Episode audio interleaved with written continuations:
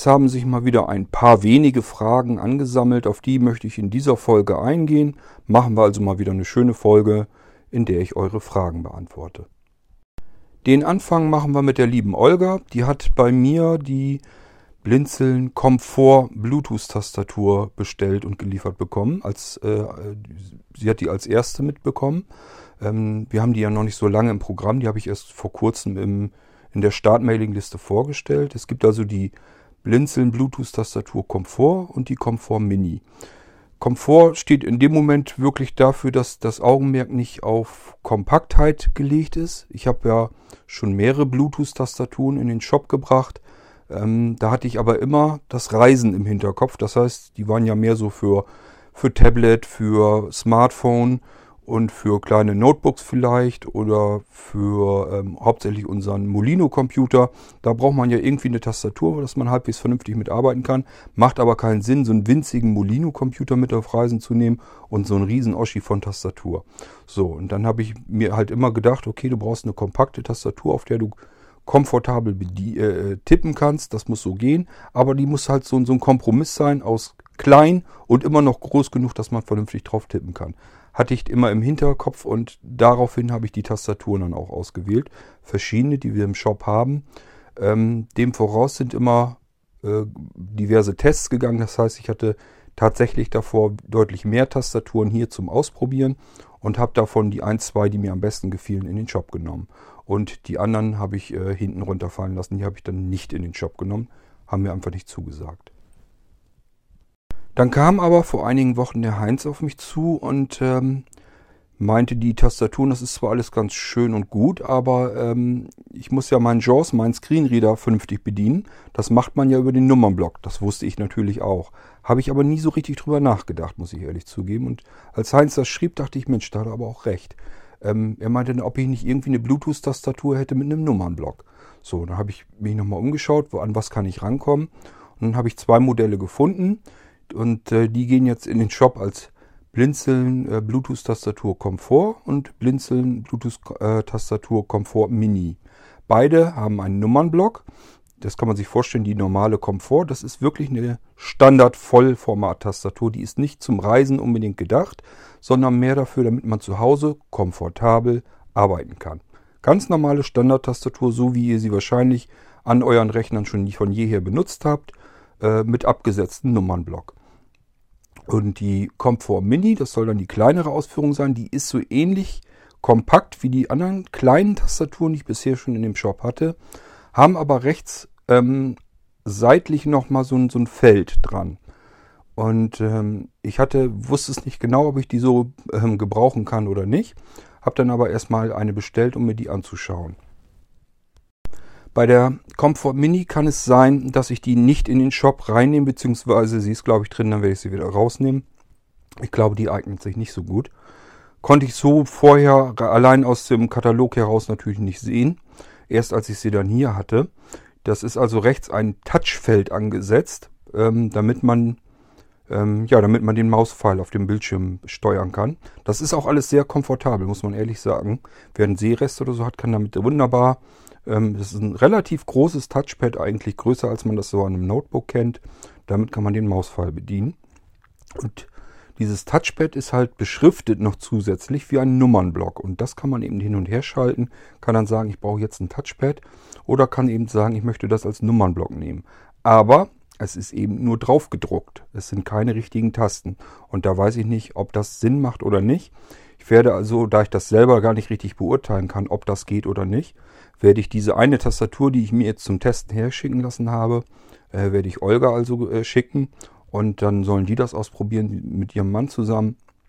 Äh, die sind da ganz hinterher, ähm, welche Tastaturen man nehmen kann und dann sollen die das mal ausprobieren, wie die damit klarkommen und dann warte ich einfach auf Feedback, was die sagen, ob man die im Shop belassen sollte oder ob die sagen, das geht gar nicht. Darauf werde ich es dann äh, abhängig machen. Kommen wir aber zu der großen Schwester, also der Komfort-Tastatur ohne Mini. Ist wirklich eine ganz normale Standard-Tastatur. Schöne flache Tasten, guter Druckpunkt. Äh, mir hat die wirklich sehr gut gefallen, ist ordentlich verarbeitet. Und ähm, ich beschreibe euch die erstmal. Also es ist wirklich eine normale Vollformat-Tastatur, so wie ihr sie von zu Hause her wahrscheinlich kennt. und ähm, hat so ein paar Eigenschaften, die immer wichtig sind, wo ich nachschaue. Einmal, dass man jederzeit feststellen kann, ist sie aus oder an. Ähm, das heißt, sie hat oben am Rand hat die so einen Schiebeschalter oben rechts und daran kann man eben sofort erkennen, ist die Tastatur jetzt eingeschaltet oder ausgeschaltet, weil eben der Schiebeschalter in der entsprechenden Richtung sein muss.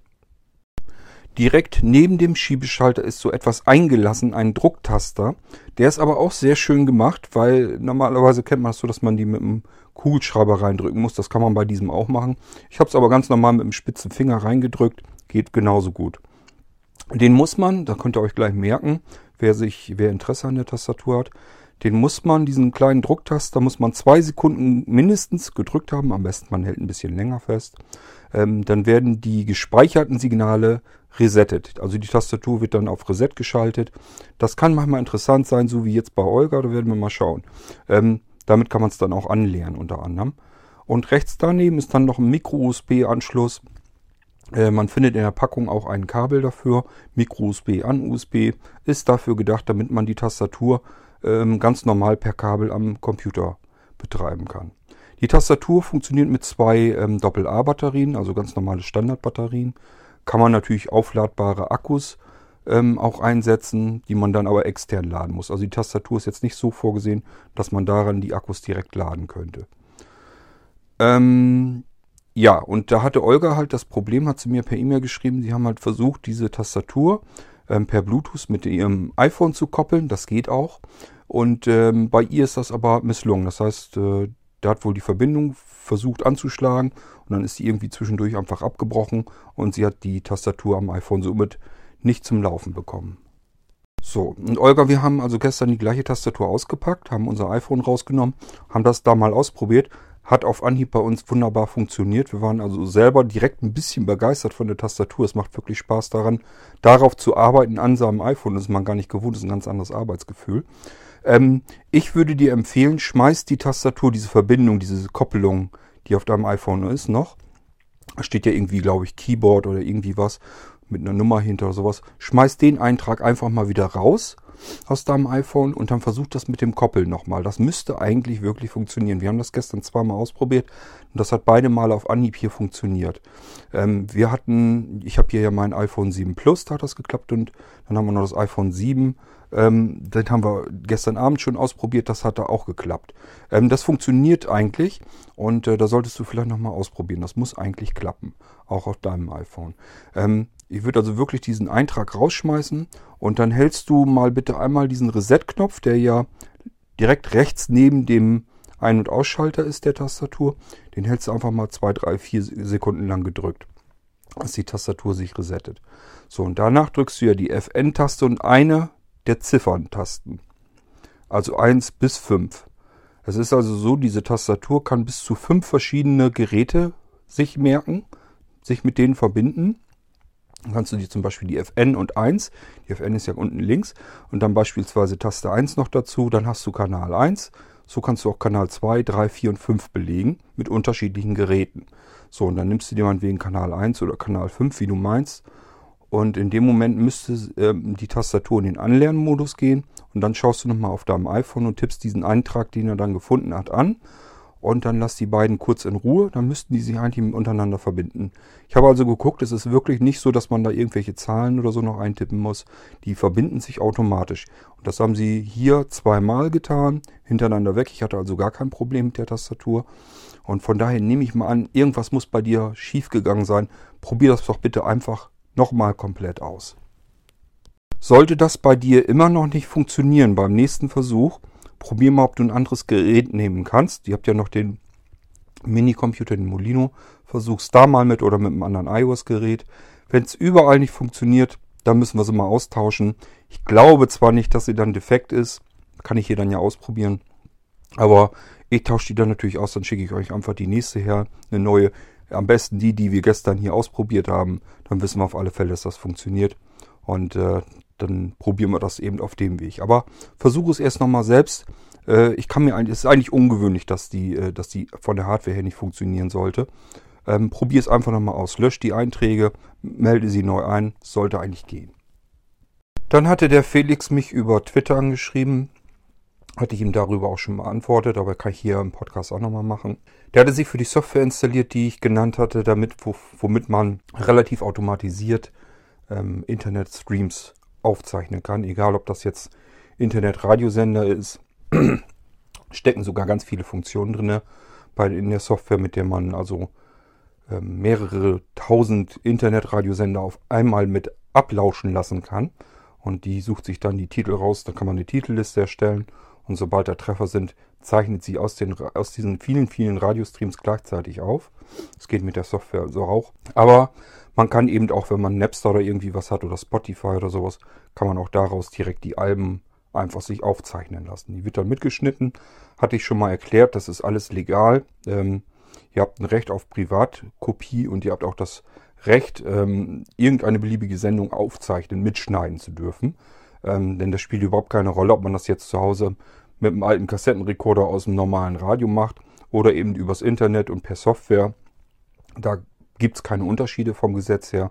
Also ist das kein Problem, könnt ihr legal ganz normal eure Alben von Spotify sowieso ähm, alle mit aufzeichnen und mit Schnitte vormachen. Und diese Software, die automatisiert das halt so ein bisschen, speichert das in verschiedene Ordner, gleich sortiert rein, macht die ED3-Tags vernünftig, also kümmert sich komplett drum, man hat nachher ganz normal das komplette Album bei sich auf der Festplatte, in dem Format, in dem man es haben will.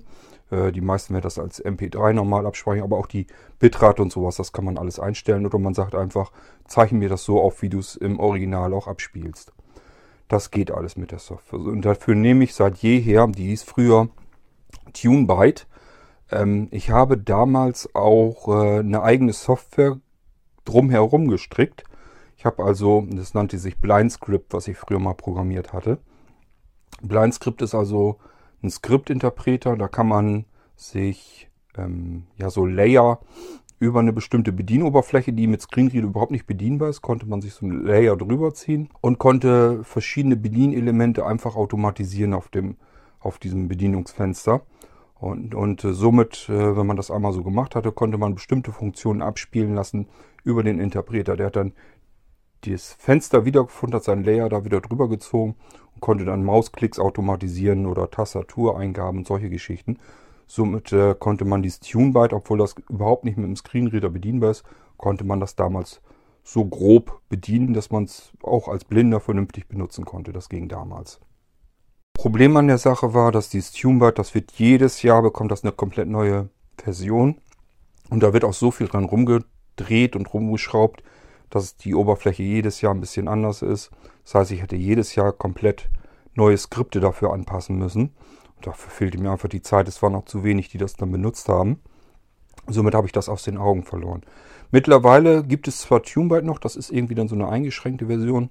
Die normale Hauptversion, so wie man sie eigentlich normalerweise benutzen will, die nennt sich Audials. Das heißt, Felix, wenn du im Internet nach Download Audials guckst oder so, wirst du da ganz schnell hinkommen. Und diese Software, die macht das halt. Du brauchst aber leider Gottes eine sehende Person, die dir so ein bisschen hilft. Das Ding ist, soweit ich das äh, ausprobiert habe, per Screenreader überhaupt nicht bedienbar. Wenn du also selbst mit dem Screenreader arbeitest, ähm, wird es so nicht gehen. Du brauchst jemanden, der dir dann in dem Fall dabei hilft. Wenn du einen Sehrest hast, so wie ich, der noch so halbwegs brauchbar ist, mit dem man vom Bildschirm noch was ablesen kann, geht das ganz gut. Schrift ist halbwegs groß genug. Ähm, und äh, es ist auch helle Schrift auf dunklem Grund. Das ist für mich zum Beispiel immer noch der Grund, warum ich dieses Audi als jedes Jahr nagelneu kaufe. Ähm, das geht dann ganz gut. Wenn du nicht unbedingt die aktuelle Version immer brauchst, ähm, es tut sich von dem Funktionsumfang in Audials von Jahr zu Jahr nicht so wahnsinnig viel. Also ich bräuchte eigentlich nicht unbedingt immer die jedes Jahr mir die neue Version kaufen, aber ich arbeite da ganz viel mit, deswegen ist mir das, finde ich das nicht so schlimm bekomme, warte auch immer ein paar Monate ab. Äh, also wenn die neue Version kommt, ich kaufe die dann nicht gleich, warte immer so ein paar Monate ab, weil Audi als ähm, versucht immer jedes Jahr die Leute immer alle so mit abzugreifen. Das heißt, die fangen relativ mit einem teuren Upgrade-Preis an. Und dann wartet man ein paar Wochen und dann sagen die, Mensch, ja toll, so und so viel haben sie noch nicht gemeldet. Senkt man den Preis nochmal. Und ich mache es immer so, dass sich äh, die im Prinzip das Upgrade dann im Endeffekt für, ich glaube, 20 oder 30 Euro oder was, hole ich mir das dann jedes Jahr. Aber wie gesagt, dann immer so um ein halbes Jahr locker verspätet. Ne? Wenn ähm, du nicht unbedingt die aktuelle Version brauchst, sondern die Jahr von dem Jahr davor oder die von dem Jahr davor, ähm, Diese Upgrades sind immer eine komplett neue Lizenz, neue Lizenznummer, neue Software. So, und ich habe natürlich die alten Versionen alle da. Ähm, wenn du eine ältere Version brauchst, ähm, frag mich ruhig mal an, äh, kann ich dir anbieten. Also verschenken tue ich die auch nicht, sage ich dir gleich dazu, aber halt zum fairen Kurs, weil ich brauche sie nicht mehr unbedingt. Und wenn da, jemand von einer Version haben will, kann der eine Vorjahresversion von mir gerne bekommen. Ist kein Problem, ist auch in Ordnung, ist legal. Ist wie gesagt, jedes Jahr bekommt man als Upgrade eine neue Lizenz, kann mit der alten dann machen, was man will, also auch verkaufen. Dann hatte der Felix mich noch gefragt, ähm, er hat ja nur ein bisschen was mitgekriegt von der Blinzeln-Software und das interessiert ihn wohl, ob man die ähm, auch so irgendwie benutzen kann, ohne einen Blinzeln-Computer zu äh, haben. Ähm, es gibt einige wenige Programme, die lasse ich dann komplett frei. Das heißt, die laufen auf allen Computern. Das sind so, ist so Kleinkram mehr. Ähm, so die Software, die, die ich persönlich interessanter finde, die auch den Funktionsumfang des Computers irgendwie ähm, erweitert und solche Geschichten. Das ähm, ist also so, die gucken dann wirklich, äh, laufe ich hier auf einem Blinzeln-Computersystem oder nicht und nur dann funktioniert das Ganze. Ähm, das heißt, ähm, das ist, soll eigentlich exklusiv für die Menschen sein, die bei uns die Computer kaufen und äh, so werde ich es auch weiterhalten. Ähm, alles, was also irgendwie den Computer so ein bisschen erweitert, was ein bisschen spannender eigentlich ist vom Funktionsumfang her und so, ähm, so wie Willkommenszeit und sowas alles, äh, das soll eigentlich auf den Blinzeln-Computern exklusiv bleiben. Ähm, musst du auch verstehen, die Leute, die bei uns den Computer kaufen, äh, die spülen sozusagen bei uns das Geld in die Kasse, womit wir auch blinzeln und alles von bezahlen, regelrecht. Und äh, die müssen ja irgendwie auch einen Vorteil haben. Ähm, die bekommen sowieso schon natürlich diverse Vorteile. Die Hardware ist vernünftig aufeinander abgestimmt von uns. Ähm, die Software sowieso, das ist alles hoch optimiert. Und äh, wir wissen auch ja, was, welche Hardware da im, im Spiel ist. Das heißt, äh, man kauft bei uns eigentlich immer so, so, eine, so eine Kombination aus ausgesuchter Hardware, hochoptimierter und sehr stark von uns angepasster Software, die aber nicht vermurkst angepasst ist, sondern ähm, sozusagen ohne das System an sich großartig anzutasten. Das ist, ich weiß gar nicht, wie ich das vernünftig erklären soll. Muss dir einfach so vorstellen, wir benutzen also das saubere Windows und ähm, unsere Programme und so, die kommen alle als Exe einfach so da rein. Ab und zu kommt es mal vielleicht vor, dass ein Registry-Eintrag nur auf diese Exe verweist. Das ist aber auch nichts, was irgendwie das System vermurkst. Das heißt, wir knallen da nicht irgendwelche DLLs oder so in das System rein. Wir machen keine festen Installationen, äh, sodass man irgendwie das System ähm, auffettet, sondern das ist schon alles so, dass wenn man unsere Exe-Dateien im Prinzip löscht, also ähm, man hat ja ein Datenlaufwerk, da sind unsere Zusatzprogramme alle drauf. Wenn man dieses Datenlaufwerk formatieren würde, wäre im Prinzip das ein sauberes, astreines Windows da drauf. Ohne dass das irgendwie verinstalliert oder vermurkst wäre. So, und ähm, wir haben also diese Kombination aus Hardware vernünftig aufeinander abgestimmt, auf äh, erweiterter Software, die natürlich auch ein bisschen optimiert ist auf den Einsatz für sehbehinderte und blinde Menschen und halt mit sehr vielen Funktionen, die so normalerweise die Computer nicht haben. Ähm, auch im Hinblick auf das, was andere Computersysteme vielleicht so anbieten. Beispielsweise, ähm, ich kann mich an jeden Macintosh, also an jeden Apple Mac ransetzen und kann dann VNC-Server äh, starten, braucht da bloß eben ein Passwort vergeben, dann ist gut. Dann kann ich jeden Mac-Computer aus der Ferne bedienen ähm, mit Seerest zwar, ähm, aber es geht aus, ohne dass ich irgendwie großartig was installieren muss. Das geht mit jedem Blinzeln-Computer aus so. Kann man also auch, da ist ein, ein VNC-Server drauf. Den kann man in Gang setzen und dann kann man ihn aus der Ferne ohne dass man irgendwie was Besonderes dazu bestellen müsste jetzt. Es gibt ja dieses Remote Systems von Blinzeln noch. Das ist dann dafür da, damit auch Blinde ohne Seerest und so weiter, dass dann jeder ähm, seinen Blinzeln-Computer aus der Ferne bedienen kann.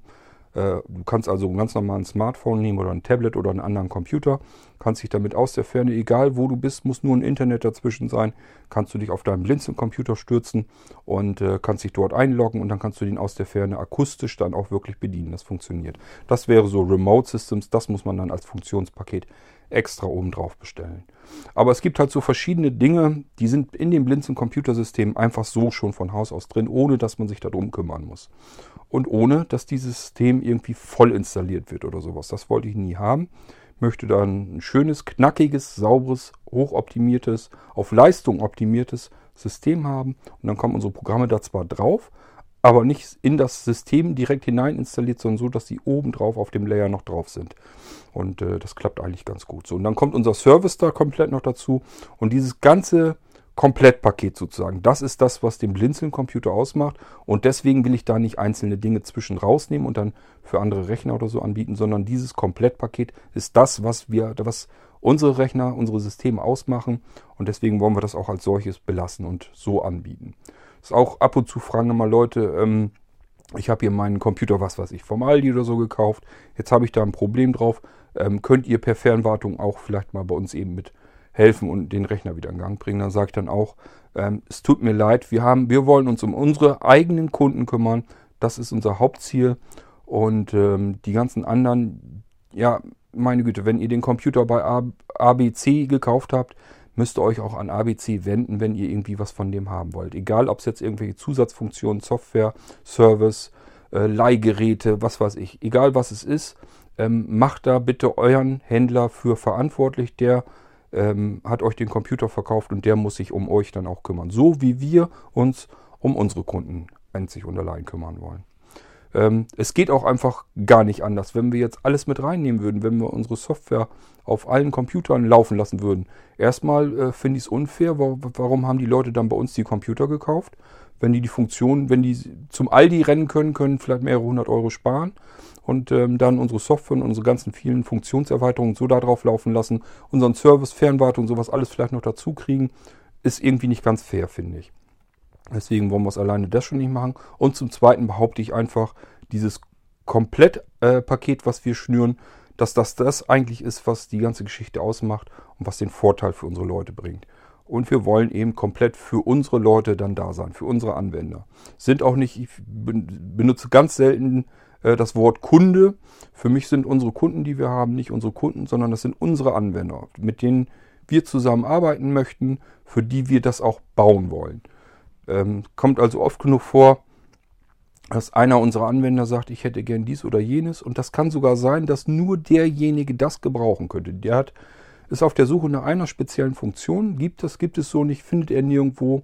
Und es kann auch sogar wirklich sein, nur dieser eine Anwender braucht diese Funktion. Dann setze ich mich im Notfall sogar hin und programmiere Software, nur dass diese Funktion gelöst wird und auch wenn es nur dieser eine Anwender jemals gebrauchen wird, macht mir nichts aus.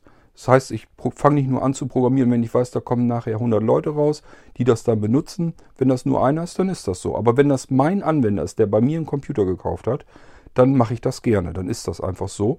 Ähm, mir liegt also wirklich alles daran, dass derjenige, der bei uns einen Computer hat, dass der rundum mit uns dann zufrieden ist und glücklich wird. Äh, das ist bei uns nicht nur einfach so dahingeplappert, sondern das ist wirklich so.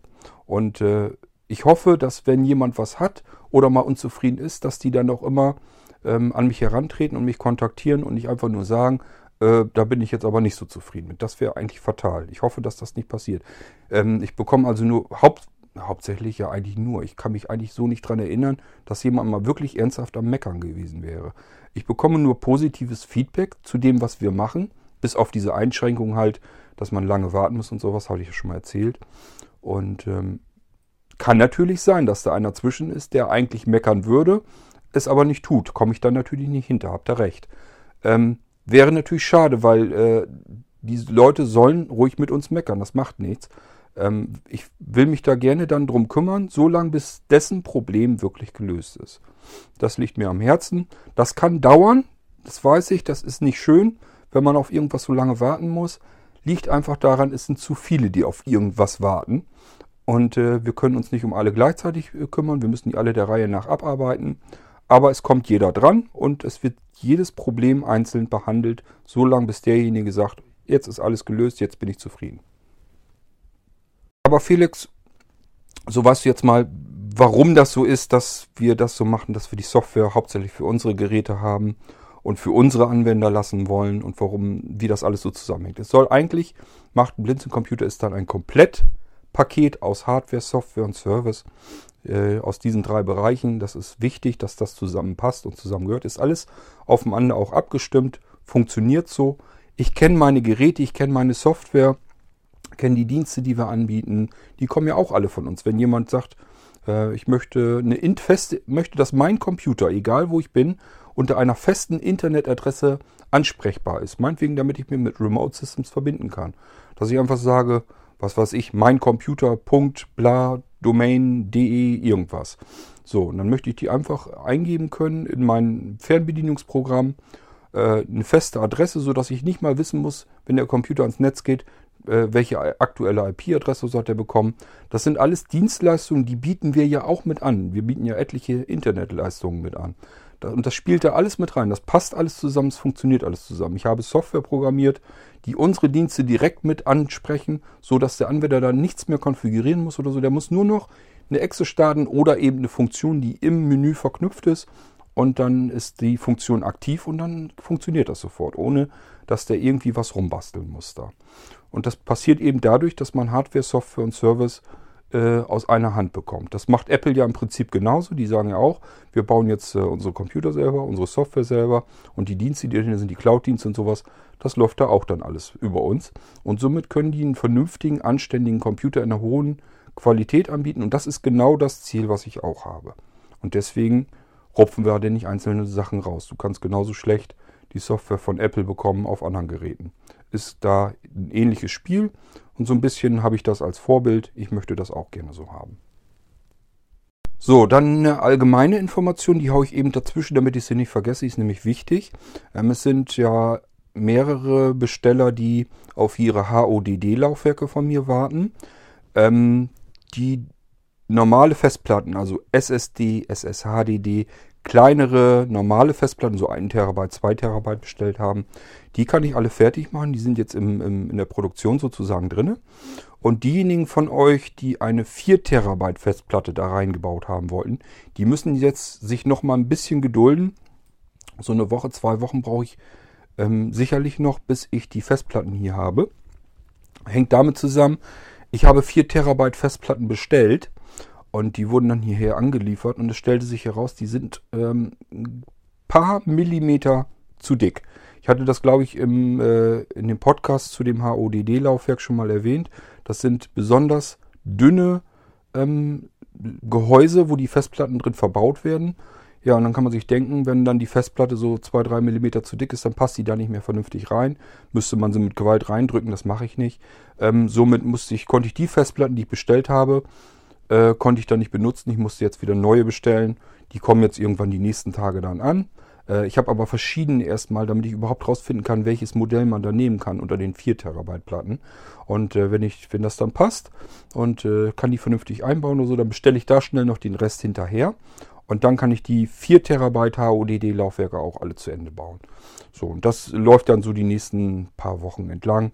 Das heißt, diejenigen unter euch, die auf ein 4 Terabyte HODD-Laufwerk warten, bitte noch ein bisschen Geduld. Es hat keinen Zweck, wenn ich euch da irgendwie versuche, was zusammenzubauen, was nicht passt. Äh, das müssen wir auch vernünftig haben. Und ich muss jetzt erstmal überhaupt dahinter kommen, welche Festplatte man dafür am besten nimmt. Die, die ich bestellt hatte, war, wie gesagt, die war ein bisschen zu dick. Das passt nicht richtig. Das kann ich euch so nicht anbieten. Wisst aber auch Bescheid. Ähm, lieber jetzt mal eben so zwischendurch gesagt, ich habe Angst, dass ich das nachher vergesse, wenn ich es dann nicht hinten dran gebappt kriege. Dann haben wir den Alexander, der wartet auch auf sein Notebook. Ich hoffe, dass ich das dieses Jahr noch gebaut bekomme. Ähm, ja, es sind einfach zu viele, aber äh, er weiß auch Bescheid. Es kann sein, dass man das dazwischen schubsen kann. Ähm, ich weiß gar nicht, ob ich das mal erzählt habe. Ich plane also feste Auftragsslots. Äh, je, also jeder Anwender, der bei uns was bestellt, bekommt einen Auftragsslot. Und ähm, das ist so ein Zeitraum, in der ich, den ich brauche, um seinen Auftrag ähm, auszuführen.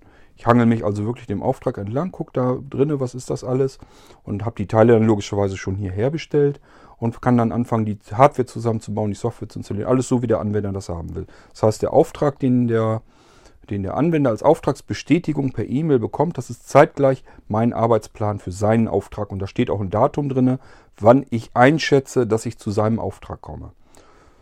So, und ähm, ich plane mir immer ein paar Auftragsslot mit Slots mit rein, ähm, die keinen Auftrag haben. Das ist einfach dafür da, damit wenn ein Anwender mal was hat, meinetwegen hat sich Viren eingefangen, eine Festplatte geht wirklich mal kaputt oder er hat sich verinstalliert oder irgendwas, irgendwie hat er sich abgeschossen, sein Rechner geht nicht mehr. So, dann muss der ja seinen Rechner zu uns herschicken, wenn wir per Fernwartung auch nicht mehr helfen können. Dann muss der seinen Rechner hierher schicken. Dann habe ich seinen Rechner hier und dann kann ich dem nicht sagen, du musst jetzt aber drei Monate warten, weil du musst dich am Ende dieser Auftragswarteschlange einreihen.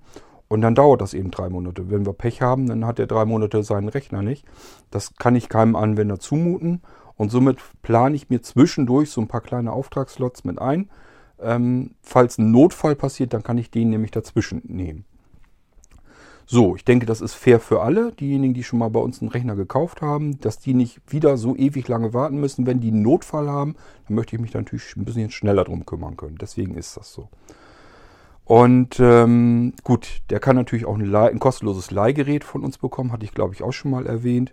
Also wir lassen keinen im Stich, dass der ähm, jetzt wirklich komplett ohne Gerät zu Hause stehen würde. Vorher würde ich mir also irgendwo schnell noch ein Notebook herkaufen und dem das fertig machen und herschicken, dass er innerhalb weniger Tage gleich wieder einen Computer hat und arbeiten kann. Ähm, wir lassen da keinen ähm, Anwender von uns jetzt im Regen stehen, dass wir sagen, ja, hier dein Gerät ist kaputt, das geht uns nichts an oder so. Wir fühlen uns da schon für verantwortlich, sehen immer zu, dass derjenige dann weiterarbeiten kann. Entweder kriegt er ein Leihgerät oder er hat, er hat das Glück, dass so ein Notfallslot in der Nähe dann schon ist, dass ich sagen kann, schick her, äh, in einer Woche spätestens kann ich dran arbeiten, kümmere ich mich drum, dass vielleicht kann ich den noch ein paar Tage vorziehen, irgendwie noch was rumdrehen. Ich habe also auch schon normale Anwender gefragt, die auf ihren Rechner warten. Du, ich habe ja jemanden, der hat jetzt einen brenzligen Notfall. Du hattest, glaube ich, mal erwähnt, das ist nicht ganz so dringend, nicht so eilig.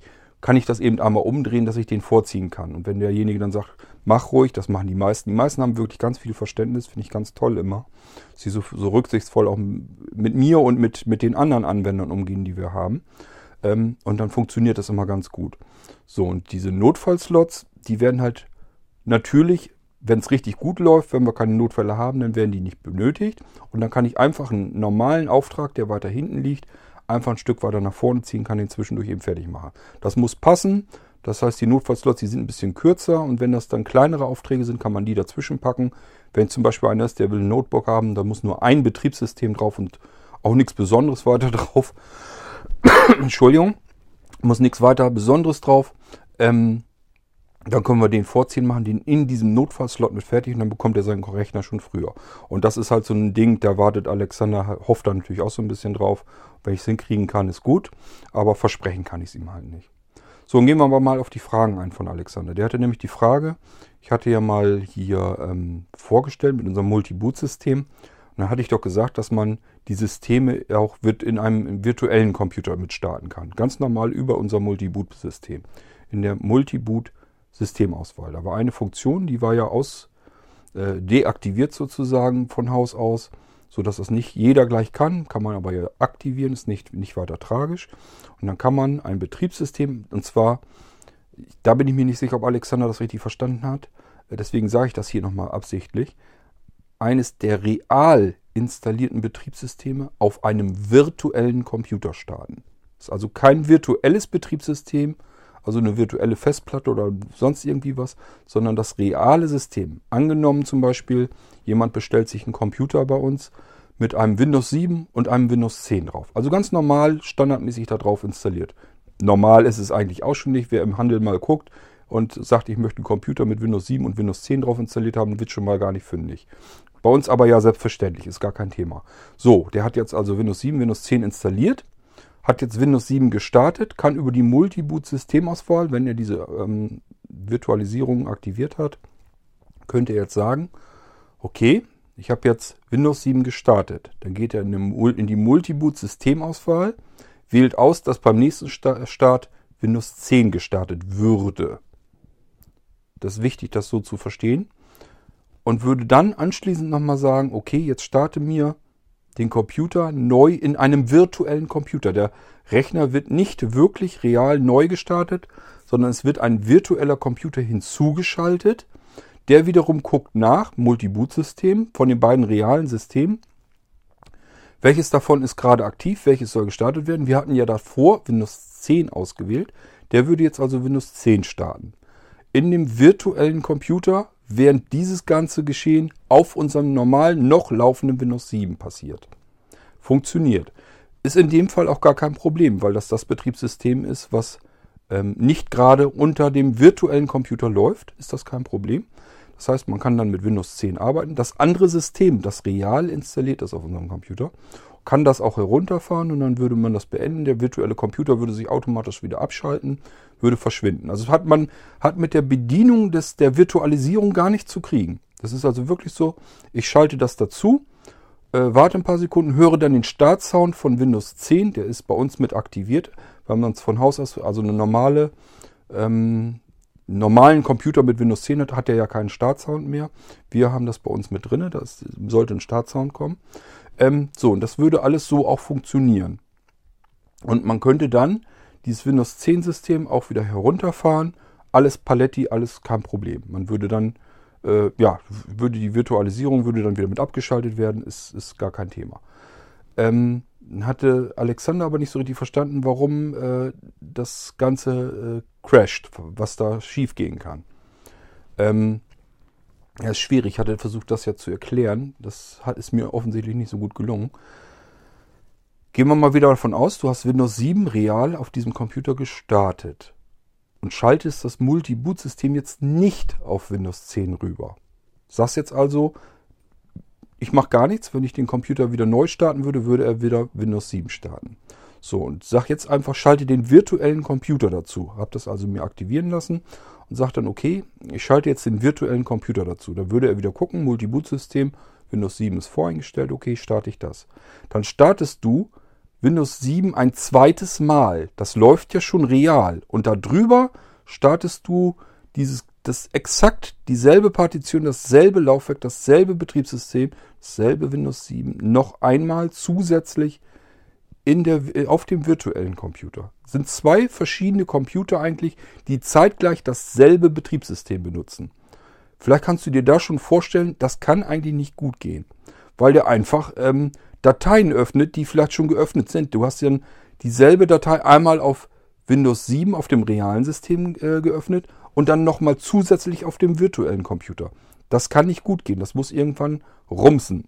So, ich habe das aber trotzdem ausprobiert, weil man ist ja neugierig und konnte damit tatsächlich sogar arbeiten. Ich habe nicht mal gedacht, dass ich bis dahin kam. Also der virtuelle Computer ist gestartet, hat das gerade aktuell real laufende System nochmal im virtuellen Computer gestartet. Ich konnte da tatsächlich mitarbeiten, das funktionierte alles. Habe dann diese Maschine heruntergefahren und in dem Moment hat es Puff gemacht, hatte ein Bluescreen im virtuellen Computer. Und spätestens da ist mir also irgendeine Datei dann mal um die Ohren geflogen, die einfach schon auf dem anderen Computer schon geöffnet war. Äh, das kann einfach sein, dass der sich die, den Speicher, den, äh, den virtuellen Speicher in der Datei zurückgeschrieben hat auf die Festplatte. Die war aber ja vom realen System noch geöffnet und allein da spätestens wird es einen Crash geben. Das kann einfach nicht funktionieren. Ich weiß nicht, ob das verständlich war. Ähm, es ist also so, wenn du das System gestartet hast, das ist dann ja gestartet und startest dieses System, was gerade aktuell läuft, zusätzlich nochmal in einem virtuellen System, als äh, auf dem virtuellen Computer. Das kann nicht funktionieren. Das geht einfach nicht. Ich hatte es, wie gesagt, ich habe es nur ausprobiert aus Neugier und es war auch so, es hat gerumst, aber halt viel später als ich gedacht habe, er mich erst, als ich dann den, den virtuellen Computer wieder heruntergefahren habe. Dann hat es geknallt. Ähm, das heißt, man muss wissen, dass man das so nicht machen darf. Und nur für die ist das auch interessant, sich überhaupt diese Virtualisierung zu aktivieren. Dann kann man nämlich sagen, man muss das dann wirklich so machen. Man muss sich einfach vorstellen, ich kann ein reales System auf einem virtuellen Computer starten, aber es muss ein System sein, das nicht gerade läuft. Wenn du das verstanden hast, dir merken kannst und das verinnerlichst, dann kannst du mit dieser Virtualisierung arbeiten. Das heißt, ich habe jetzt meinetwegen Windows 7 gerade aktuell laufen, möchte das andere Betriebssystem, was noch auf meinem Computer installiert ist, nämlich das Windows 10 System, das reale Windows 10 System, möchte ich jetzt zufällig eben auf meinem virtuellen Computer starten, einfach um da mal eben dran zu kommen, um irgendwas zu nutzen, ohne den Computer neu starten zu müssen. Dann kann ich das so machen. Dann kann ich sagen, hier Multi-Boot-Systemauswahl, aktiviere mir Windows 10 beim nächsten Mal starten, starte das dann auf dem virtuellen Computer, dann lädt er halt Windows 10, das andere Betriebssystem, was gerade nicht läuft. Damit kann ich arbeiten, kann das wieder herunterfahren, alles ist gut, passiert nichts. Ähm, aber alles andere äh, kann gefährlich werden. Wenn man dann sagt, das Betriebssystem, das läuft gerade, ich starte das jetzt zusätzlich nochmal, das kann eigentlich nicht gut gehen und es tut es halt auch nicht. Ich habe es ausprobiert, es knallt dann halt, aber relativ spät. Ich hätte gar nicht gedacht, dass ich so weit überhaupt komme. Aber wenn du das so verstanden hast, dann kannst du damit arbeiten. Ansonsten, wenn du dir nicht sicher bist, lass die Finger davon. Ähm, es schadet mehr, als dass es nützt. Wenn du an das andere System mal ran willst oder so, willst sicher gehen, willst dir da nichts beschädigen oder so, bist auch nicht so der Experimentierfreude, dann lass die Finger davon. Man kann sich immer alles nur kaputt machen damit. Das heißt, äh, dann sag lieber äh, hier Multi-Boot-Systemauswahl, starte in Windows 10 neu, dann wartest du eben die 20 Sekunden länger. Du hast bei deinem du, äh, dein Notebook, was du bestellt hast, ja eine SSD und eine HDD drin. Äh, der startet ratzfatz, das dauert ja höchstens 10, 15 Sekunden oder so, bis der eben mal neu gestartet ist. Das kannst du dann auch noch eben abwarten. Also würde ich das in deinem Fall, lass es sein. Benutzt einfach den Rechner so, wie er ist. Wenn du was mit virtuellen Systemen ähm, machen möchtest, äh, dann mach das ruhig. Ähm, dann, äh, äh, ich weiß nicht, ob du das jetzt mit bestellt hattest. Ähm, ich habe den Auftrag jetzt so nicht im Kopf. Äh, wenn du sowas haben willst, ist es, dann bestell halt Virtual Systems dazu. Dann normal die virtuellen Systeme mit virtuellen Festplatten. Dann kannst du richtig schön arbeiten mit virtuellen Computern. Das, da passiert dann wirklich gar nichts. Das ist dann wirklich, die virtuelle Festplatte gehört dann auch dem virtuellen Computer. Da kann ihm keiner dazwischen kretschen, kein echtes System, kein anderes virtuelles System.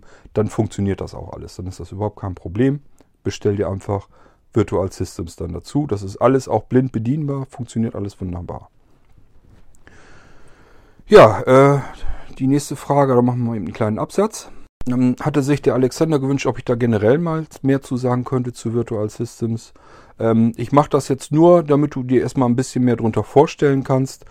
Ähm, ich will nochmal eine Folge nur über Virtual Systems machen und würde dann am liebsten mich auf einem Computer schalten und euch das auch live vor vorstellen, was dann passiert, damit ihr genau seht, aha, so funktioniert das und dass ihr merkt, ihr habt mit diesen virtuellen äh, Computern als solches nicht unbedingt viel zu tun. Das sind wirklich virtuelle Systeme, die starten einfach. Da kommt ein Windows-Sound und dann könnt ihr damit arbeiten. Dann fahrt ihr dieses System wieder herunter und dann macht es flupp und dann seid ihr wieder in eurem realen System. So musst du dir das ungefähr vorstellen. Aber damit du dir das besser vorstellen kannst, mache ich einfach nochmal so ein paar ähm, äh, Grundideen dazu, Grundgedanken, dass du dir einfach vielleicht ein bisschen besser vorstellen kannst, was passiert da. Nehmen wir also an, du möchtest mit virtuellen Computern blind arbeiten. Dann bestellst du dir ja bei Blinzeln zu deinem Blinzeln-Computer, bestellst du dir Virtual Systems dazu und die Betriebssysteme, die du dann haben möchtest. So, dann sagen wir mal, du hast jetzt Windows 10, möchtest aber als virtuellen Computer auch nochmal Windows 7 vielleicht haben. Dann kannst du in deinem Startmenü findest du dann einen Menüeintrag, der nennt sich virtuellen Computer starten mit Punkt, Punkt, Punkt.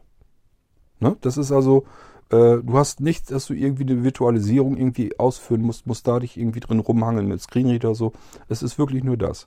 Da ist ein Menüeintrag einfach, der kann auch auf dem Desktop schon drauf sein. Der heißt in der Regel virtuellen Computer starten mit Punkt, Punkt, Punkt. So, wenn man da drauf geht, dann passiert nichts anderes, als dass ein Menü aufploppt und dann sind die Betriebssysteme da drauf zu finden, die du dir hast installieren lassen. Da kann jetzt also eine Liste sein, da steht jetzt drinnen äh, Google Android, ähm, äh, Ubuntu, ähm, was haben wir denn noch? Äh, Adriane, Linux und, und Knoppix, ähm, Linux, äh, Windows 3.11, MS-DOS, äh, FreeDOS, was weiß ich, da kann ja alles Mögliche sein. Windows XP, Windows 7, Windows 8, Windows 10, das kann da alles drin auftauchen. Je nachdem, was, was du haben wolltest, tauchen dann diese ganzen Betriebssysteme auf.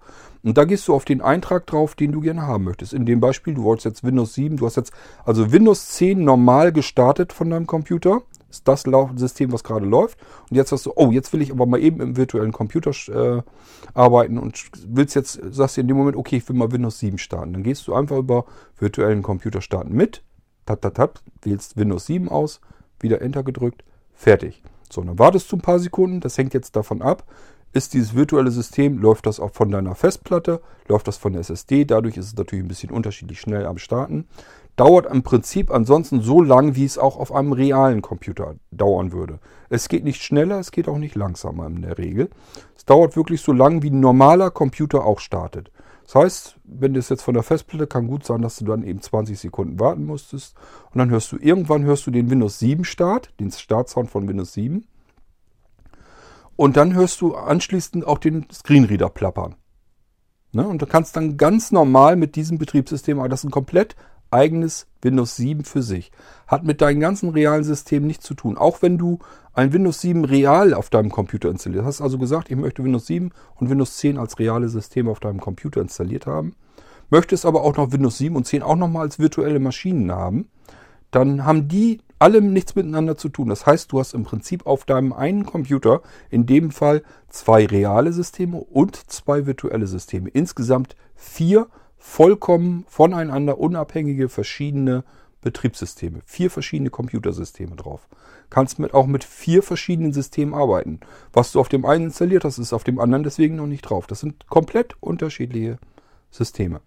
Ist auch ganz praktisch, wenn jemand zum Beispiel sagt, ich möchte eigentlich noch mit Windows XP arbeiten, aber ich will das eigentlich nicht mehr als reales System auf meinem richtigen Computer haben. Das ist mir ein bisschen zu gefährlich. Da kommen ja keine Updates, keine Sicherheitsupdates mehr. Die Virenscanner, die hören nach und nach auf, das zu unterstützen. Das wird mir alles zu brenzlig. Also XP nicht mehr real drauf. Aber ich möchte trotzdem nochmal drauf zugreifen können. Äh, möchte ich als virtuelle Maschine haben. So, und dann sagst du eben, möchte Virtual Systems haben, bitte mit XP drauf. So, und dann wirst du vorfinden in deinem Startmenü des echten Betriebssystems steht dann virtuellen Computer starten mit Windows XP und dann wirst du nach kurz, nach wenigen Sekunden einfach das Signal hören von Windows XP. Derjenige, der noch sehen kann, wird dann auch der Bildschirm, startet ganz normal das Windows XP drinne. Äh, der Desktop von Windows XP ist zu sehen, der Screenreader läuft. Du kannst ganz normal mit Windows XP arbeiten. Du wirst auch erstmal überhaupt, keine, überhaupt keinen Unterschied bemerken. Das ist ein ganz normaler Computer für dich. Bildschirm, Tastatur, funktioniert alles ganz normal, so wie du das kennst. Du kannst auch Geräte durchreichen, du kannst virtuelle CDs einlegen, also einfach ISO-Dateien. Du kannst, wenn du einen Drucker hast, kannst du den durchreichen lassen. Du kannst USB-Festplatten durchreichen lassen. Ähm, musst du aber alles nicht, der hat. Ähm, unsere virtuellen Systeme sind immer so eingerichtet, dass die sich den ähm, die Laufwerke mit dem realen System teilen können, dann brauchst du dich gar nicht drum zu kümmern. Kannst also in der Regel, kannst du sagen, ähm, also mindestens, ich möchte jetzt, ähm, gehst du über Netzwerk, ist das glaube ich dann, oder auch über normal Computer oder bei XP ist es ja noch Arbeitsplatz. Je nachdem kannst du reingehen, dann findest du das da schon. Es steht ja beispielsweise ähm, Laufwerk unterstrich C ähm, mit nichts dabei, weiter drunten. Also es gibt ein Lauf, normales Laufwerk C, das ist eben die virtuelle Festplatte, das Laufwerk C davon. Und dann gibt es nochmal extra ein durchgereichtes Laufwerk C. Das ist dann das Laufwerk vom realen System. Das heißt, du kannst zwischen realen und virtuellen Computer kannst du auch Dateien hin und her schieben. Ist gar kein Problem. Ähm, Funktioniert also alles. Du kannst, musst dich mit diesem ganzen, mit der ganzen Virtualisierung hast du eigentlich im Prinzip nichts zu tun. Du kannst ganz normal einen virtuellen Computer dazu starten. Der startet auch so, wie du es vom realen Computer kennst. Der dauert einfach seine Sekunden, bis der durchgestartet ist. Da kommt wieder ein Screenreader zu plappern und du kannst dann damit arbeiten mit dem System. Du kannst damit installieren, du kannst damit ins Internet.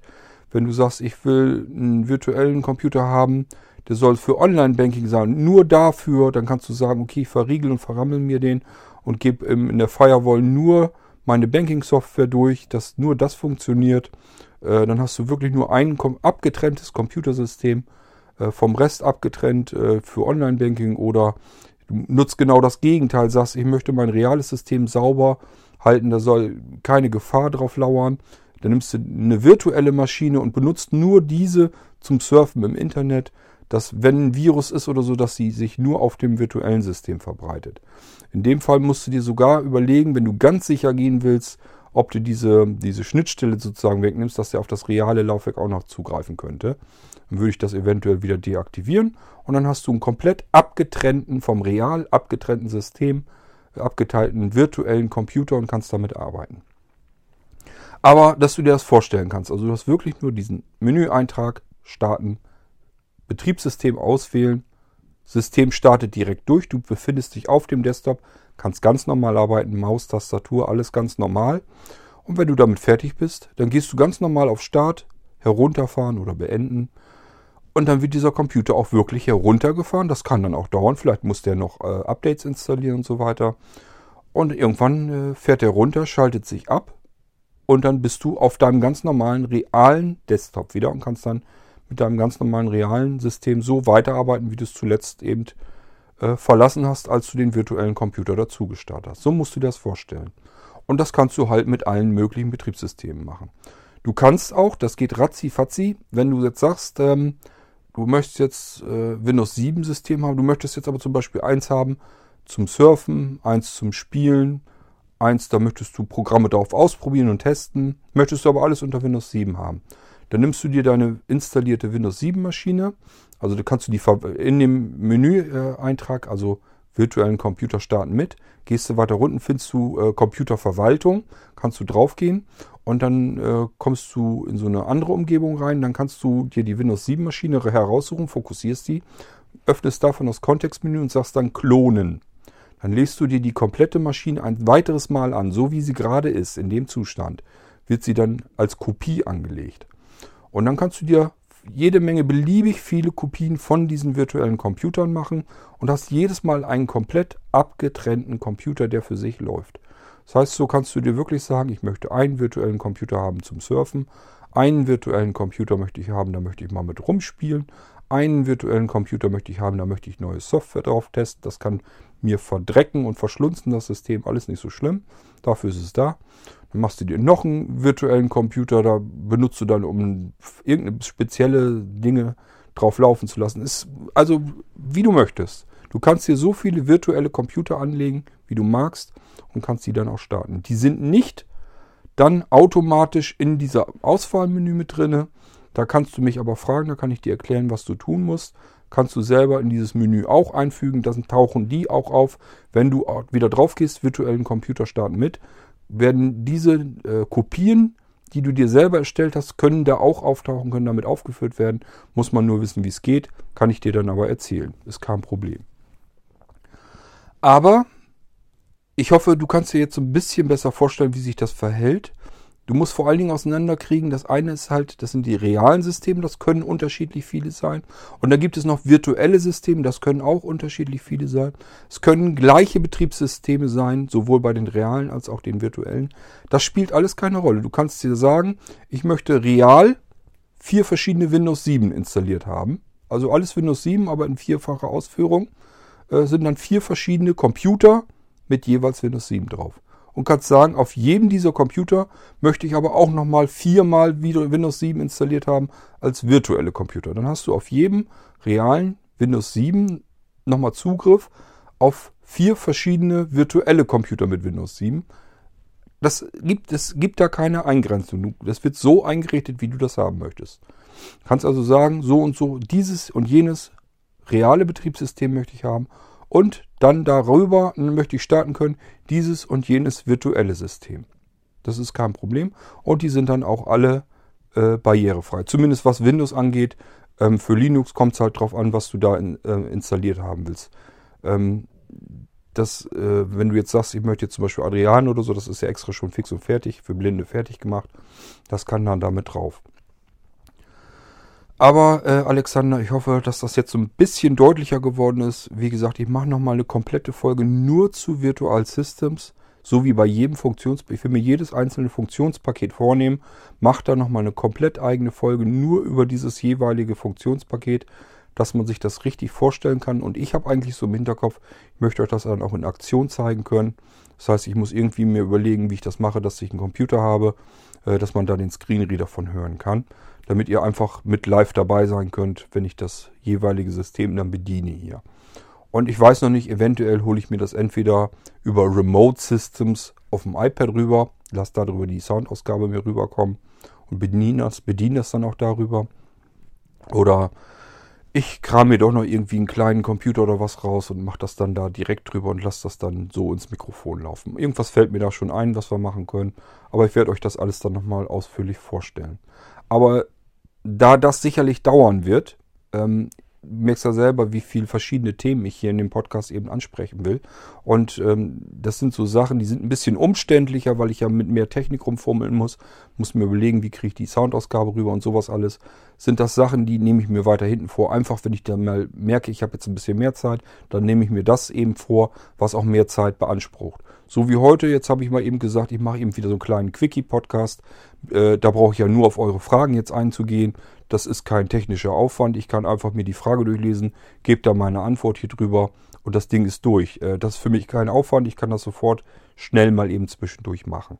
Deswegen mache ich hier diese kleinen Podcasts.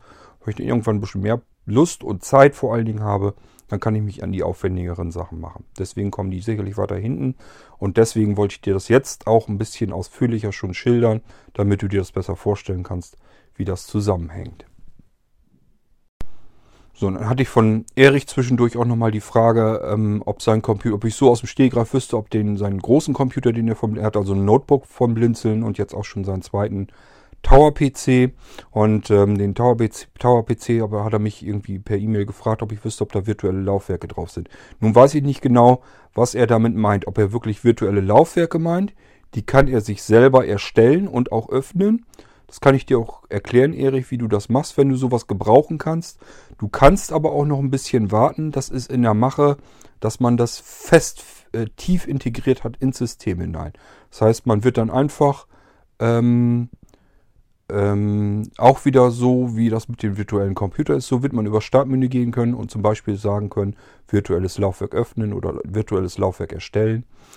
Und dann kann man das einfach darüber über das Menü öffnen. Dann ist man, hat man einfach ein zusätzliches Laufwerk, wird einem dann unter Computer oder unter Arbeitsplatz oder dieser PC angezeigt. Da ist ein zusätzliches Laufwerk drin, das ist leer, da kann man was reintun, das kann man abspeichern, das kann man wieder dicht machen.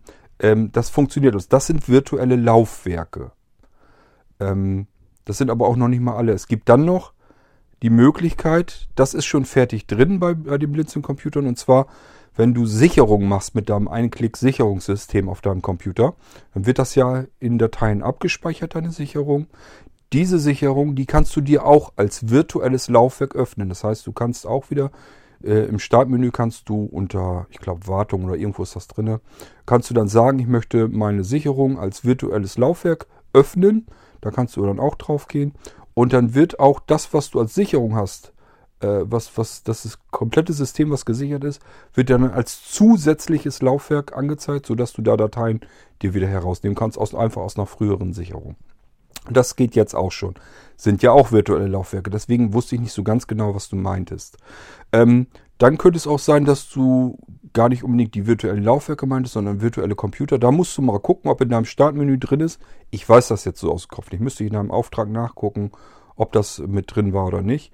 Ähm, wenn du im Startmenü guckst und da ist irgendwie was mit virtueller Computer starten mit oder auf dem Desktop oder sonst irgendwo, wenn du irgendwo sowas findest, dann hast du auch Virtual Systems drauf, dann sind auch virtuelle Computer drauf, die wiederum arbeiten auch mit virtuellen Laufwerken, das stimmt. Äh, wenn du mehr das meintest, musst du eben gucken, ob dieser Eintrag, ob du den findest. Aber so weißt du Bescheid, äh, es gibt verschiedene Möglichkeiten, wie, das, wie der Blinzeln-Computer mit virtuellen Laufwerken zu tun hat. Das kann wirklich einmal sein mit dem System für virtuelle Laufwerke. Das ist noch nicht ganz fertig. Das kommt irgendwann so dazu, dass man es blinzeln-like, sage ich mal, bedienen kann. Ähm, es gibt ja sowieso schon, die Software ist eigentlich schon drauf. Ähm, aber man müsste sie über ein extra Programm bedienen. Das möchte ich immer nicht. Ich möchte am liebsten, dass das als Funktion tief integriert ist ins System, sodass man aus dem System, aus dem Menü heraus sagen kann, ich möchte jetzt ein virtuelles Laufwerk erstellen, ich möchte ein virtuelles Laufwerk öffnen, ich möchte ein virtuelles Laufwerk vielleicht auch wieder speichern. Du kannst dann also auch zum Beispiel jede ISO-Datei oder sowas kannst du einfach sagen, ich möchte diese ISO-Datei als virtuelles CD-ROM-Laufwerk öffnen. Das geht. Ist, ist drinne, ist als Programm drin, als aber noch nicht als Funktion, so wie ich es mir vorstelle. Es soll wirklich so sein, dass man es irgendwann direkt übers Menü ähm, öffnen kann. Man wählt also nur noch die ISO-Datei aus und dann wird die ganz normal als virtuelles DVD-Laufwerk in das System eingebunden. So wird es kommen und äh, dann ist das so drin, wie ich das haben möchte, wie man es eigentlich vom Blinzeln her gewohnt ist. Äh, ich bemühe mich ja immer, dass die Leute nicht mit Programmfenstern oder so zu tun haben, sondern lieber mit fertigen Funktionen, dass man einfach was ausführt und dann ist das da. Man muss nicht irgendwas konfigurieren, umständlich bedienen, irgendwas auswählen oder so, sondern es ist einfach drin im System und es ist fix und fertig eingebunden. Man muss sich da nicht irgendwie erst drum kümmern, irgendwas öffnen, starten, bla sowieso, sondern es ist einfach als Menüeintrag als Funktion im Computersystem drin und dann geht das auch. Ähm, so weißt du Bescheid. Es gibt verschiedene Ansätze im Blinzeln Computer, wo man auf virtuelle Laufwerke stößt und ich bin mir nicht ganz sicher, was du davon meintest. Hab jetzt versucht, dir so ein bisschen zu erklären, was du vielleicht meinen könntest, wo du was finden könntest. Äh, manche Sachen gibt es schon und gerade wenn das nur, wenn du wirklich diese virtuellen Laufwerke meinst, das ist noch nicht fertig drin, das gibt es nur als Software, ähm, kann ich dir dann aber sagen, wo du das findest. So, dann haben wir das aber auch mit abgehandelt. Jetzt muss ich mal eben ein paar Sekunden nachdenken, ob ich alles getroffen habe oder ob, ich, ob noch mehr Fragen da waren. Der Jan, der hatte vor längerer Zeit nicht so direkt eine Frage gestellt, die hatte ich ihm auch schon per Mail beantwortet. Er hat im Shop wohl äh, gesucht, wollte, hat sich so mehr so für den Nano-Computer installiert. Das ist einfach so ein, ja, äh, circa 10, 11 Zentimeter ähm, Seitenkante, also Länge mal Breite und hoch ist er je nachdem, in welcher Ausführung man den hat, na vielleicht so 4, 5 Zentimeter. Ist also auch eher ein sehr kleiner Computer, der aber sehr, sehr leistungsfähig gebracht werden kann. Den gibt es also hoch mit bis zum i7 drin, ist also der schnellste Intel-Prozessor. Da kann man auch äh, 16, ich glaube mittlerweile kann man sogar, gibt es schon welche, wo man 32 GB RAM einbauen kann. Äh, die sind dann aber wieder, das ist ein anderes Format, das ist ein länglicheres Format. Also diese schönen kleinen Boxen, die, die wir haben. Äh, das ist auch alles voll Aluminiumgehäuse. Ist sehr hochwertig verarbeitet, ist sehr gute Technik drin. Ähm, haben auch alles, was man braucht. Ich benutze den selber auch. Ich habe also gar keine großen Computer hier mehr. Benutze nur noch diese Dinger, diese Nano-Computer, die wir auch im Shop haben. Und äh, da meinte der Jan wohl, ähm, die im Shop drinne stehen nur so, die sagt ihm noch nicht so zu. Ähm, er hätte noch mit einem anderen Prozessor drin und anderen Speicher und so weiter. Fragte, ähm, ob es nur diese gibt. Nein, ähm, die Nanos, die wir im Shop drin haben, die Angebote sind leider schon uralt. Da sind immer wieder welche dazugekommen. Und ähm, ich kann die so bauen, wie der Anwender die gerne hätte. Das heißt, man kann wirklich auswählen, fast jeden Prozessor, den man haben will, den kann man da einbauen. Ähm, Speicher kann man unterschiedlich bauen. Man kann eine SSD reinbauen. Man kann eine Festplatte einbauen. Man kann eine SSD und eine Festplatte einbauen. Ähm, man kann natürlich eine SSHDD einbauen. Die gibt es mit WLAN, die gibt es mit Bluetooth. Äh, es gibt einfach alles möglich für die Dinger. Und das kann man alles so bauen und hat trotzdem im Endeffekt immer so einen 10 bis 11 Zentimeter breiten und tiefen äh, Computer. So ein Alu-Ding ist das richtig schick verarbeitet. Und ähm, ja, äh, kann man halt so haben, wie man den haben möchte. Wenn man sich für sowas interessiert und findet das im Shop nicht, auch bei den Desktop, bei den Tower-Gehäusen und so, lieber immer nachfragen, auch bei den Notebooks und so. Das, was wir wirklich nicht können, ist uns ständig um den Shop zu kümmern. Wir können nicht immer, äh, wir kümmern uns um die Leute, um die Bestellungen, die wir logischerweise haben. Und da haben wir hauptsächlich mit zu tun. Und das ist auch das Wichtigste, dass die Leute, wenn die ihren Computer bei uns bestellen haben, dass die nicht noch länger warten. Die müssen so schon zwei Monate warten auf ihre Rechner. Äh, das geht nicht, dass wir dann sagen, jetzt kümmern wir uns in aller Ruhe um den Shop, dass da alles immer schön blitzblank aktuell und schickimicki und ganz toll ist. Ähm, und die Leute warten dann entsprechend länger. Das funktioniert so nicht. Ist, ich habe also die höchste Priorität ist immer, dass die Leute die Rechner kriegen. Und ähm, wenn dann mal Zeit zwischendurch ist, dann kann ich immer noch gucken, was kann ich im Shop mal wieder ein bisschen aktualisieren und so weiter. Und man sollte auch immer, wenn man sich überhaupt für was interessiert, äh, nicht so sehr im Webshop gucken. Das zieht immer nach. Das ist immer, das wird immer später ähm, aktualisiert. Die neuen Sachen kommen immer zuerst in eine Textdatei rein, weil die habe ich hier am Wickel. Da füge ich immer äh, neue Produkte ein, kümmere mich so ein bisschen äh, die, um die alten Sachen, dass die aktualisiert werden und so weiter. Und dann werden die irgendwann später genommen und dann in den Shop übertragen. Das heißt, wenn man es dann aktuell haben will, lieber sich immer diese Textdatei kommen lassen. Das macht man über ISA. Also immer einfach leere E-Mail an ISA, ISA, at blinzeln, mit dem D in der Mitte nicht vergessen, .org. Und in den Betreff schreibt ihr dann Shop, also S-H-O-P, Bindestrich, Minuszeichen in dem Fall also, Angebote. Und das schickt ihr ab. So die leere E-Mail. Nachrichtentext braucht ihr nichts reinmachen. Wichtig ist nur Betreff, Shop-Angebote an isa.blinzeln.org.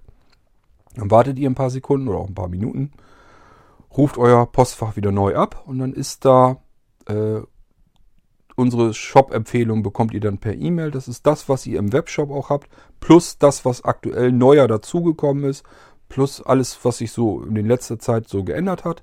Das steht alles in dieser E-Mail drin. Und wenn ihr ein vernünftiges E-Mail-Programm habt, könnt ihr da natürlich auch die Suchfunktion eures E-Mail-Programms benutzen, um euch spezielle Sachen herauszusuchen, die euch interessieren. Diese Textdatei, diese E-Mail, die dann zurückkommt, die ist sehr lang, weil wir da sehr viele Angebote drin haben. Da ist nicht mal ansatzweise alles drin, was wir liefern können. Das habe ich oben auch drüber geschrieben, äh, dass wir zig, hunderttausend Produkte liefern können. Ich habe hier also verschiedene Katalogsysteme von Import-Export-Händlern, von Großlieferern, von direkt von Herstellern. Ähm, da ist alles Mögliche drin und wir können an alles Mögliche herankommen. Äh, das heißt, das, was man im Shop findet, da findet ihr zum Beispiel im Shop, werdet ihr keine Drucker finden. Ich glaube, sind auch keine Monitor oder sowas drin. Ähm, einfach, wenn ihr sowas braucht, nachfragen. Dann suche ich euch das so raus, wie ihr den haben wollt. Das heißt, ihr schreibt mir dann beispielsweise einen Monitor, ihr seid blind, der soll vielleicht nicht so teuer sein. Hast du irgendwie einen Monitor, der günstig ist, gucke ich dann nach. Wenn ihr sagt, ich möchte da eigentlich möglichst noch weniger Geld ausgeben, äh, schaue ich auch nach, ob ich an refurbished Geräte komme. Das wird auch immer mehr, dass die Leute sagen, ähm, ich habe nicht so viel Geld, möchte aber trotzdem ein ordentliches Notebook, ein vernünftig verarbeitetes haben. So, und wenn man dann vielleicht nur 200, 300 Euro ausgeben will, kann man sich immer überlegen, nehme ich ein ganz, ganz billiges neues Notebook oder nehme ich ein ehemaliges Business Notebook, das also irgend so ein, so ein Geschäftsmann dann irgendwie als Leasing hatte, ähm, mit richtig äh, äh, ja, Titaniumgehäuse und äh, Metallscharnieren, die unkaputtbar sind und solche Geschichten. Das sind also richtig hochwertig verarbeitete Business Notebooks, die haben mehrere tausend Euro gekostet.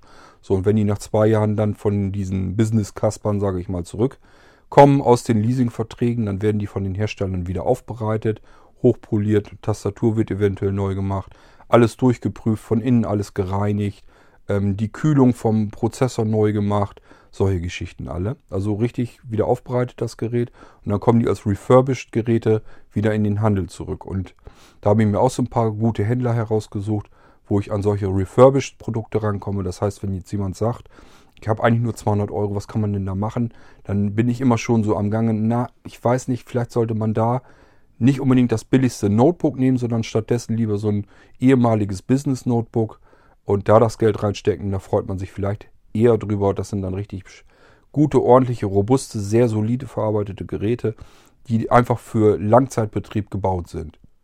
Ich denke mal, äh, da hat man in dem Fall eventuell dann mehr davon. Ja, und ähm, um auf die Mail dann nochmal zurückzukommen, es ist dann ähm, sinnvoller, äh, wenn man im Shop was nicht findet, fragt uns einfach per E-Mail an shop.blinzeln.org und dann können wir euch das anbieten und raussuchen, so wie ihr das haben wollt. Schreibt am besten dazu, was ihr haben wollt, wie ihr euch, was ihr euch vorgestellt, was, welche Eigenschaften euch wichtig erscheinen und schreibt am besten auch dazu, in welchem, in welchem Budgetraum wir uns aufhalten sollen. Wir kaufen ja für euch ein ähm, und es ist, macht immer sehr viel Sinn, habe ich immer wieder gemerkt, wenn die Leute dazu schreiben, ich habe das und das habe ich mir vorgestellt, was ich ausgeben will, kannst du mir dafür was ordentliches zusammenstellen. Das ist unsere Funktion eigentlich. Unsere Funktion ist nicht, euch irgendwas zu verkaufen. Wir sind keine normalen Verkäufer, sondern wir möchten euch das heraussuchen, gezielt, was ihr sucht. Und unserer Meinung nach dann das Beste für diesen Preis, den ihr ausgeben könnt. Da, das ist unsere Eigenschaft eigentlich, die wir haben. Wenn ihr sagt, wir haben hier, ich habe jetzt will ein neues Notebook haben, habe 600 Euro zur Verfügung, das ist ja schon recht ordentlich, dann gucke ich nach und stelle das Notebook, suche den Buddy heraus, die Festplatte, das eventuell Laufwerk, wenn es gebraucht wird, Prozessor, Speicher und so weiter. Dann suche ich das so heraus, dass das am besten zu dem Budget passt, das ihr euch in den Kopf gesetzt habt. Wenn da jetzt irgendwas völlig unrealistisch dabei ist, das gibt es natürlich auch ab und an mal, dass jemand sagt, ich habe 100 Euro, mach mir mal ein Notebook. Da muss ich dem meistens auch schon sagen, okay, ähm, ich habe hier noch ein gebrauchtes, wenn er Glück hat. Das kannst du für 100 haben. Äh, das ist nichts Besonderes, aber es läuft halt, es ist durchgetestet. Kann ich dir so ruhigen Gewissens wiedergeben. Hast auch ein Blinzelsystem drauf, alles Paletti.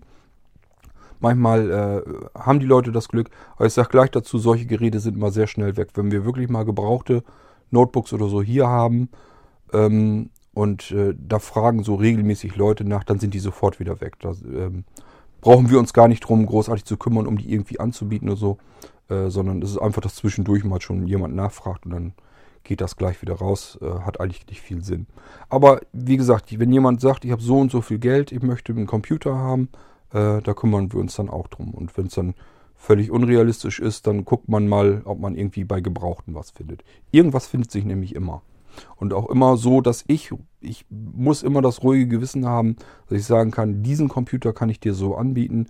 Da weiß ich, es ist zwar jetzt billig, aber es ist kein billiger Schrott, sondern äh, es taucht noch immer was. Ist vielleicht bloß mal dann äh, gebraucht und wieder aufbereitet. Das kann dann mal sein. Das sage ich natürlich dann dazu. Aber so wisst ihr Bescheid, nicht alles, was ihr im Shop findet, ist das, was wir liefern können. Wir können viel mehr liefern. Aber das besorgen wir euch dann individuell, so wie ihr das haben wollt. Und auch in der Preisklasse, so wie ihr das haben wollt. Das können wir mit anbieten. Aber ähm, in den Shop-Empfehlungen, die ihr jetzt bei ISA bekommen könnt, da stehen so mehr so Sachen drin, die wirklich von Grund auf von uns produziert sind. Wo wir wirklich gesagt haben, das ist jetzt Hardware, die haben wir selber zusammengebaut und auch selber zusammengesucht. Und da kommen unsere Sachen drauf, unsere Software kommt da drauf, unsere Funktionspakete könnt ihr dazu bestellen, solche Geschichten. Die Molinos sind da mit drin und so weiter und so fort. Selbst da in den Shop-Empfehlungen sind nicht alle Molinos drin, bei Weitem nicht, sondern nur die Molinos, die am gefragtesten sind, sage ich mal. Die habe ich damit aufgeführt. Ähm, man kann viel, viel mehr Molinos bekommen. Man kann im Prinzip jedes Linux-Betriebssystem, was draußen ist, kann man als Molino, als startfertigen Stick oder Speicherkarte bei uns bekommen. Ist dann auch ein Molino. Und das geht, das ist gar kein Problem. Bloß ich führe halt nicht jeden Molino in den Shop äh, Empfehlungen auf. Das ist unsinnig. Aber so wisst ihr Bescheid. Ähm, wenn ihr euch im Shop umseht, das ist nicht das, was wir liefern können. Nicht alles. Sondern das ist das, sind eben unsere Shop-Empfehlungen. Was wir euch empfehlen, was uns ein bisschen mehr ausmacht und äh, wo man sagen kann, äh, das ist so typisch für Blinzeln. Das sind so Eigenheiten, die bekommt man woanders nicht so einfach. Dann wisst ihr schon mal, wie, sich, wie das so ein bisschen zusammenhängt. So, ich habe irgendwie das Gefühl, ich hätte noch jemanden vergessen, aber äh, ich finde jetzt zumindest nichts weiter mehr, wo ich jetzt direkt näher drauf eingehen kann. Ich habe natürlich auch wieder, waren wieder mehrere E-Mails dabei, freue ich mich auch drüber, aber waren jetzt, halt die anderen waren jetzt mehr so, dass sie das, ja, dass sie den Podcast gerne hören und dass sie das toll finden, dass ich die und die Folge, die fanden sie da besonders spannend. Und solche Geschichten sind damit bei, die schenken wir uns hier, ja. Äh, das brauchen wir, glaube ich, hier nicht unbedingt im Podcast wieder immer wieder drauf einzugehen. Ich habe jetzt nur das wieder rausgesucht, was mir so an Fragen entgegenkam. Und äh, wie gesagt, ich habe da jetzt so ein bisschen das Gefühl, als wenn irgendwie was fehlt, aber na egal. Äh, kann ich dann immer noch drauf zukommen, wenn ich noch wieder was finde. Aber das waren jetzt so die Sachen, die mir eingefallen sind, wo ich nochmal drauf eingehen wollte. Haben wir wieder eine Episode mit Fragen und Antworten dazu. Ja, äh, demnach wollen wir die Folge diesmal auch nicht länger machen, als nötig ist. Ich habe euch alles erklärt soweit, wie ich es erklären konnte. Wenn noch Fragen sind, immer her damit. Ihr merkt, ich mache das eigentlich ganz gerne und das geht auch schnell. Also da kann ich mich gerne mal eben dran setzen, Mikrofon ans iPhone dran knallen und beantworte euch eure Fragen. Da brauche ich mir gar keinen Kopf zu machen, was ich euch alles erzählen will. Brauche ich bloß die Frage mir durchzulesen, kann euch das erklären. Wer soll es sonst am besten können, äh, wenn nicht der, der euch anschließend die Sachen dann vielleicht auch zuschickt oder der sich, der die überhaupt erst ähm, ja entwickelt hat. Die Software oder so, die mache ich ja zum größten Teil dann selber. Hardware stelle ich selber zusammen und ähm, baue die entweder selber oder mit Hilfe um oder wir kriegen die so ein bisschen vorgefertigt. Äh, muss ich dann auch nochmal drauf eingehen, damit ihr euch das mal besser vorstellen könnt, wie wir überhaupt unsere Computer zusammenbauen. Es ist also nicht so, dass ich die von der Schraube auf an zusammenbaue. Ähm, das habe ich früher tatsächlich so gemacht. Das heißt, wenn man sich einen Tower oder so bestellt hat, habe ich wirklich alles einzeln zusammengebaut, so wie ich das mir vorgestellt habe. Kann ich mittlerweile nicht mehr so die Mainboard zusammenbauen, Prozessor da drauf, Kühlsystem und so. Das lasse ich mir alles vorbauen. Es gibt also ähm, Hersteller, die für andere Hersteller schon mal sowas vorfertigen. Die bauen dann die Grundsubstanzen, sage ich mal, zusammen und dann baut man einfach den Rest noch ein, äh, den der äh, Kunde dann so haben will. Wenn der jetzt sagen will, ich möchte ein DVD und noch ein DVD und möchte drei Festplatten, eine SSD und so, das baue ich dann alles rein, auch Speicher. Und äh, wenn dann besondere Kühler noch drin haben im Tower, so das kriege ich alles hin, das ist alles kein Problem vielleicht auch Netzteil ein besonderes. Alles kein Problem, aber es gibt so bestimmte Dinge, die sind ein bisschen fummeliger zu bauen und das tue ich mir nicht mehr an. Das lasse ich vorfertigen, bekomme die vorgefertigten Rechner, aber auch so, wie ihr die dann haben wollt, äh, hier zugeliefert und dann baue ich die in die, kommen die in die Endfertigung und dann baue ich die so aus, wie der Anwender, der spätere das dann haben will und installieren die dann auch so, wie er sie haben will. So dass ihr mal eine Vorstellung habt. Da gehe ich dann nochmal genauer darauf ein, wie wir hier eigentlich unsere Computer bauen, damit ihr euch das richtig gut vorstellen könnt. Damit ihr wisst, wie euer Computer hier von, bevor ihr den das erste Mal auspackt, wie er dann bei uns ähm, so seine einzelnen Stationen hinter sich gebracht hat und wie wir hier Computer bauen. Das möchte ich euch auch gerne nochmal erzählen, dass ihr mal so ein bisschen Einblick da bekommt, damit ihr wisst, wo eure Computer eigentlich herkommen und wie viel Arbeit da eigentlich drin steckt. Denn das kann sich meistens kaum jemand vorstellen, was da eigentlich an Arbeit dahinter sitzt. Gut, das ist aber dann eine andere Episode. Für heute soll es das gewesen sein. Das waren wieder Fragen und Antworten. Ich wünsche euch alles Gute bis zur nächsten Episode. Wahrscheinlich nehme ich mir dann wieder ein Thema vor. Oder aber es kommen wieder so viele Fragen, dass sich das lohnt, eine neue Episode zu machen. Aber bis dahin war es das erstmal. Macht's gut für den Rest äh, der Woche. Wir haben das Wochenende schon bald wieder vor uns. Beziehungsweise es ist jetzt eigentlich vor uns. Und ich wünsche euch da äh, ein ruhiges, schönes Wochenende. Lasst es euch gut gehen. Bis dann, macht's gut und tschüss, sagt euer Kurt Hagen. Ein Bock und ein Gelaber,